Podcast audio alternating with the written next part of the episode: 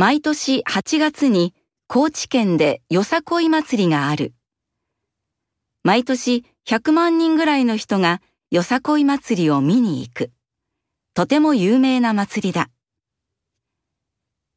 この祭りは200チーム1万8000人ぐらいの人たちが道でよさこい踊りを踊る。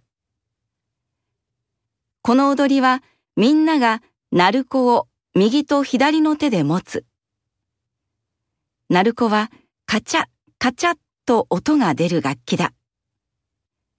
よさこい祭りはとても賑やかだ。